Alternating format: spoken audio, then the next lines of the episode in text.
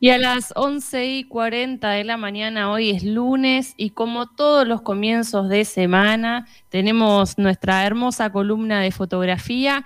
Si, mm, si mal no leí, ya está en comunicación Mati Subat. ¿Cómo estás, Mati? Hola, Emi, hola, Esteban, ¿cómo andan? ¿Cómo estás, Mati? muy bien. ¿Vos? Bien, bien, bien. Acá estoy en, en un trance del tiempo, estoy en mi habitación de la infancia, así que medio, medio nostálgico. Ando bueno, por tiene... así que nada, sí, es, es raro. bueno, y el pasado tiene que ver con la columna que nos traes hoy, ¿verdad? Eh, sí, sí, sí, sí, sí, está muy, muy vinculada con la memoria. Eh, en este camino que vamos transitando de, de ir recorriendo las, o conociendo, mejor dicho, las diferentes o nuevas maneras que se están buscando para, para comunicar a través de la imagen.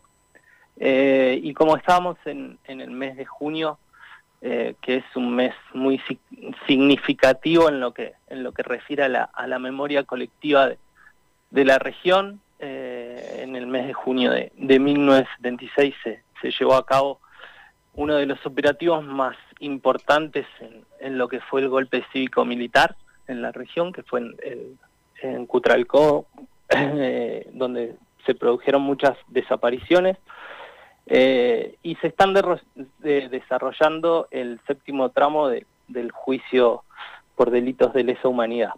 Entonces esa vinculación me llevó a, a buscar a ver eh, de qué manera se, se estaba comunicando eh, todo eso que, que, es muy significativo desde lo que dejó, desde las pocas imágenes que, que hay, cómo, cómo se lleva a cabo ese, ese registro o, esa, ese nuevo lenguaje.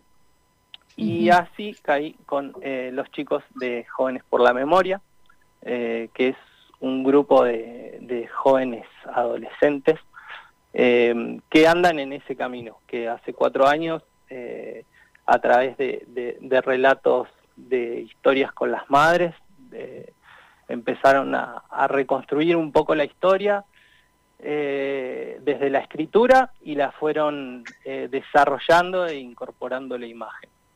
Eh, en ese proceso andan, me parece muy, muy importante lo que están haciendo para, para destacar y, para seguir también.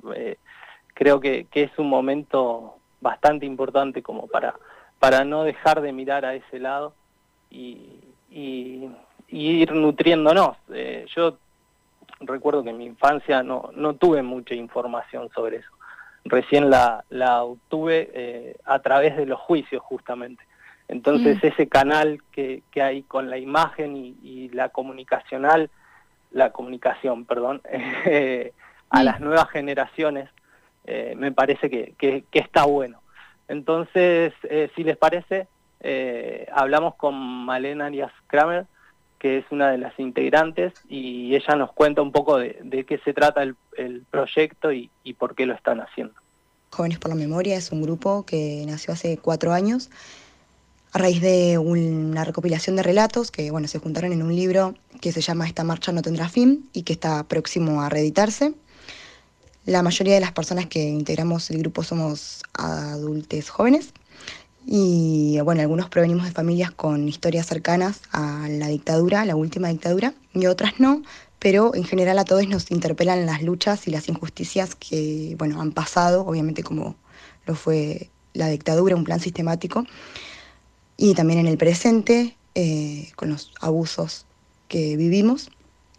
Y nos preguntamos también qué, qué sociedad queremos para el futuro. Dicen por ahí que un pueblo sin memoria repite su historia. En general el laburo de la imagen que hacemos es muy amateur, digamos que si bien somos una generación muy de la imagen y que nos apoyamos mucho en las redes sociales, eh, también porque nos interesa hacer un poco una especie de puente entre generaciones. En un comienzo bueno, era más que nada sacarle fotos a las cosas que hacíamos y subirlas. Y mm, también éramos muy autorreferenciales. Y de a poco, bueno, le fuimos eh, imprimiendo más contenido a esas publicaciones. Y mm, también, bueno, entendemos que la imagen, la fotografía, eh, el fotoperiodismo es una manera de construir un relato y, y bueno, también por eso le damos la, la importancia que tiene, ¿no?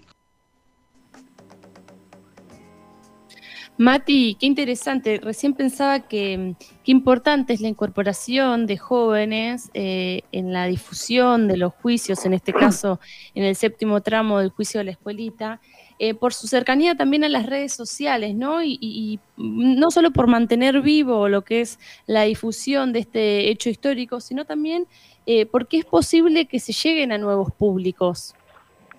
Sí, sí, sí, sí, sí. Eh, me parece, ellos ahí dicen, eh, Malena dice eh, de manera amateur. yo la verdad que me parece muy profesional lo que hacen, muy muy interesante de cómo trasladan ese lenguaje que, que, qué sé yo, los juicios son, son, son cansadores, tenés que estar dispuesto a estar ahí, a escuchar, es, es muy fuerte lo que, lo que vivís ahí. Entonces, me parece que ellos que, que, están dispuestos a hacerlo, poder trasladarlo... y algo, algo muy llamativo, es que son todos eh, chicos y chicas que nacieron en democracia, digamos, ¿no? Que no vivieron eso. Claro, sí. Fueron, eh, lo vivieron a través de sus padres algunos, y, eh, o porque fueron víctimas, o porque fueron militantes y, y, militan aún, entonces crecieron ahí dentro de las marchas también, ¿no? Eh, su vínculo con, con, con, esa sociedad es muy cercana eh, con ese dolor. Entonces, eh, desde ahí me parece que, está bueno que ellos, bueno, de hecho tienen un, un, podcast en Spotify que es Tomar la Posta. me parece que, que, desde ahí ya, ya, ya, ellos eligieron un camino, ¿no? y me parece muy interesante. la verdad que, que está bueno y, y me, me parece destacar la, la, creatividad del lenguaje en la que por cómo eh, incorporan distintas herramientas que, que, potencian la fotografía porque toman fotos que por ahí no son buenas eh, de, resolución o que se ven borrosas pero tienen un contenido en información y, en memoria y en poder eh, comunicar lo que ahí pasó, porque nadie, nadie puede, o sea, si no vas al juicio y si no lo lees en, bueno, el sindicato, ellos lo hacen a, través del sindicato, también tienen ahí el sindicato de prensa de Neuquén han, construido ahí una buena, eh, un buen equipo para poder combinarse, por esto que decía que es muy tedioso, yo tuve que, tedioso en el sentido de cansador y, y, y agotadores eh, eh, tenés que estar dispuesto, tenés que poner el cuerpo. Yo tuve la oportunidad de cubrir el segundo y el tercer juicio todo, y la verdad que, que, es fuerte. Eh, después tomé un descanso de cinco años, recién este año pude, pude volver a los juicios. Sí, es que también hay que estar preparado para escuchar los testimonios, ¿no? eso, eso, eso. Para mí fue un golpe, pero, o sea, yo venía de, de un gobierno de facto, eso era lo único que, que, recordaba de, la dictadura, nada más. Y, la primera cosa fue escuchar a Nano Albo. Mm. Entonces, me parece que, desde ahí eh, también eh, aprendes un montón y el poder comunicarlo es fundamental. Entonces le pregunté a los chicos eh, eh, qué buscaban, dónde, qué rol ocupaba la fotografía. Eh, qué, le daban, qué valor le daban ellos dentro de, estas nuevas plataformas, ¿no? de, cómo eh, sostenerse en un lenguaje nuevo con, fotos tan, tan viejas. Tratamos de imprimirle más contenido a, las imágenes, a lo que estamos publicando. Eh, yo creo que dimos un salto con el tema de la cobertura del juicio, porque bueno, arrancamos a cubrirlo en el sexto tramo, en el juicio la escuelita a represores acá en, la zona, que esto fue en 2019. El juicio arrancó en 2008, pero nosotros nos sumamos como organización en 2019.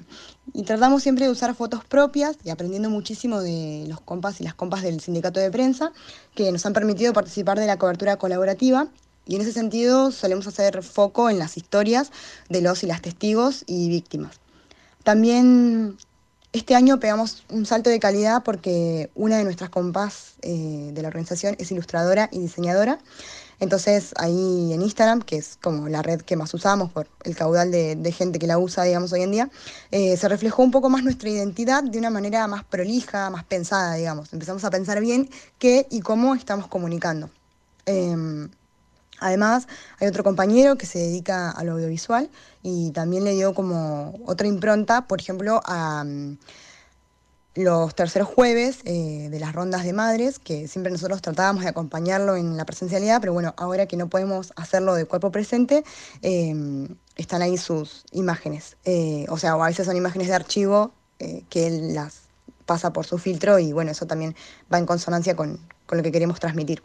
Y ahí, bueno, en Instagram también inauguramos una sección que es Foto con Historia, donde pondremos la imagen que casi siempre son fotos de archivo, o sea, ya sean nuestras o de algún fotógrafo reconocido eh, o no. Eh, casi siempre son fotos de archivo.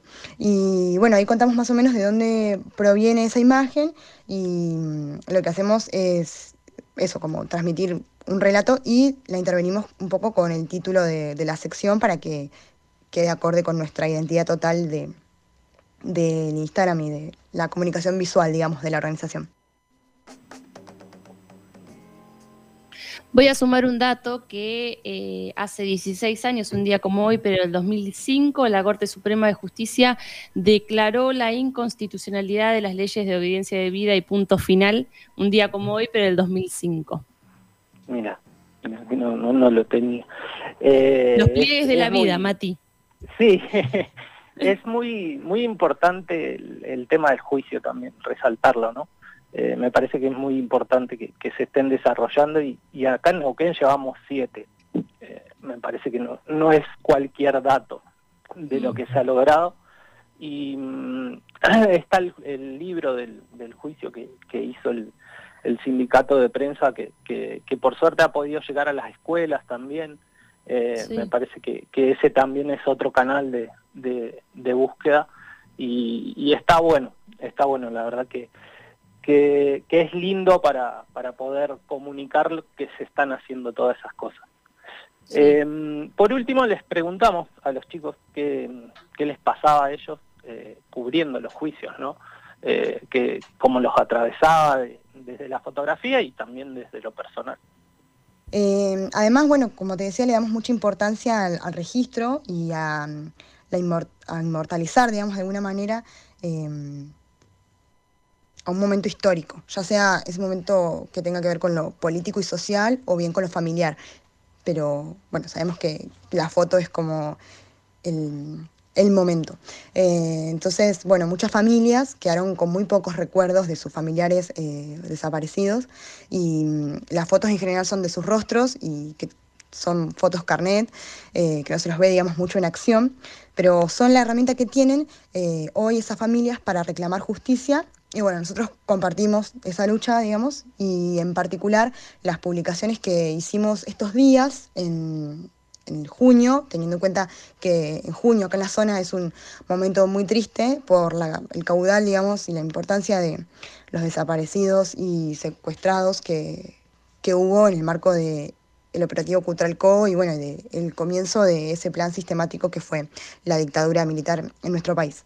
Eh, así que bueno, eh, entendemos eso, que la imagen es, eh, la fotografía es una herramienta para inmortalizar algún momento, mantener vivo el recuerdo y el legado de aquellas personas que hoy no están. Por si quieren buscar el libro que recomendaba recién Mati del Sindicato de Prensa de Neuquén, se llama Crímenes de la Dictadura en Neuquén y Río Negro y tiene muchas fotos y también eh, notas y crónicas de la cobertura del segundo juicio a la escuelita. Sí, fue un, gran laburo que, hicimos. Eh, la verdad que llevó como dos años poder poder hacerlo leíble también, ¿no? Eh, hay que encontrar un lenguaje muy muy particular, hay que, hay que ser muy preciso en, cosas que, no son lindas de escribir, y, eh, pero que son importantes de saber. Y, bueno, y también desde la imagen, ¿no? Eh, eh, se hizo un, trabajo de, edición importante, éramos muchos fotógrafos y, había muchas muchas imágenes del juicio, entonces cómo, cómo encontrar un relato, porque los, los juicios son bastante eh, parecidos el uno del otro, salvo en, el, en el relato de la víctima, ¿no? Pero en cuanto a, movimiento ahí es, es, siempre el mismo. Eh, entonces, eh, encontrar una, una manera de contarlo diferente, desde el, desde el abrazo, desde el desahogo, desde, desde, la víctima particularmente.